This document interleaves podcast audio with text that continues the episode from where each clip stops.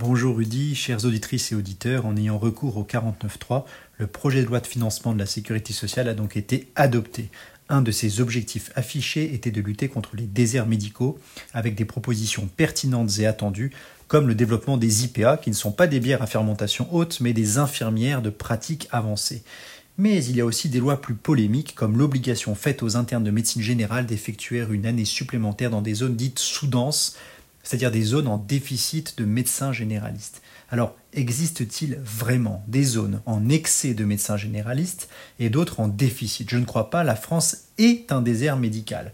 Faute à un numerus clausus décidé en 1971 avec l'idiote conviction que limiter le nombre de médecins permettrait de limiter les dépenses de santé, et avec la complicité coupable de certains syndicats médicaux de l'époque qui voyaient là un moyen efficace de limiter la concurrence, la pénurie est globale donc, mais il est vrai que certains territoires en souffrent plus que d'autres. Cette inéquité territoriale est surtout vraie pour les spécialistes qui ont besoin d'un plateau technique spécifique, comme un radiologue qui a besoin d'un scanner ou d'une IRM pour exercer son art.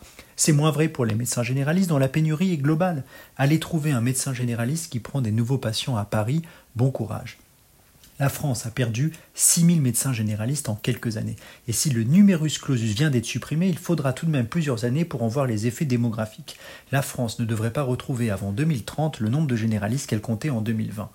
L'autre problème, posé par cet envoi de jeunes médecins en formation dans un exercice isolé est celui de l'encadrement. La loi prévoit un encadrement par des maîtres de stage universitaires, mais a-t-on compris que si ces déserts médicaux sont en manque de tout, ils sont forcément en manque cruel d'encadrement universitaire. Et pourtant, étonnamment, j'ai lu sur les réseaux sociaux beaucoup de commentaires de nos concitoyens qui soutiennent cette loi. Alors bien sûr, quelques mères juives, dont la mienne, se sont émues de cette obligation d'envoyer leur fille ou leur fils chéri loin de la maison pendant un an, mais en dehors de cela, la plupart de nos concitoyens semblent considérer les internes en médecine comme des privilégiés, voire des enfants gâtés.